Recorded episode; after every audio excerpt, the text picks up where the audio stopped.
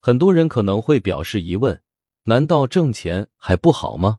当然不好，尤其是不知道自己为啥赚钱，还自以为自己是高手的时候。其实，在股市里面，很多人都赚过钱，这都没啥。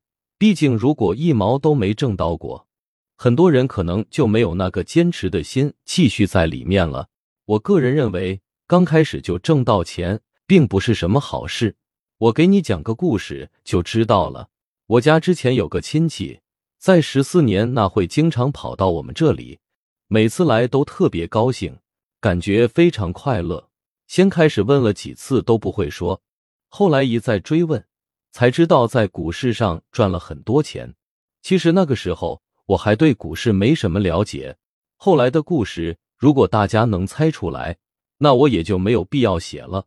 他金盆洗手了。在收获几倍收益的情况下，拿着钱买了一套房。如果故事讲到这里，那就没有产生教育的意义。重点是后面，第一次进股市就挣了大钱，他觉得这是自己的厉害之处。虽然拿着钱买了房，但是他每天依然盯着股市，总觉得如果再拿点钱进去，肯定还能挣钱。他偷偷瞒着家里人。问自己的好朋友借了几十万，这个好朋友看出来他有点上头了，于是说房子的房本要抵押给他，等还钱了再交出来。就这么一个小操作，可以说是救了他。二零一五年的股市后期发生了什么，我相信大家都知道了。他亏了个精光，每天在跌停中度日，就像坐牢的人数着自己还有多少天要被枪毙。后来。朋友没有把他的房子收回去，而是让他慢慢还钱。说实话，他还算幸运的，一个是借朋友的钱，一个是还有套房子。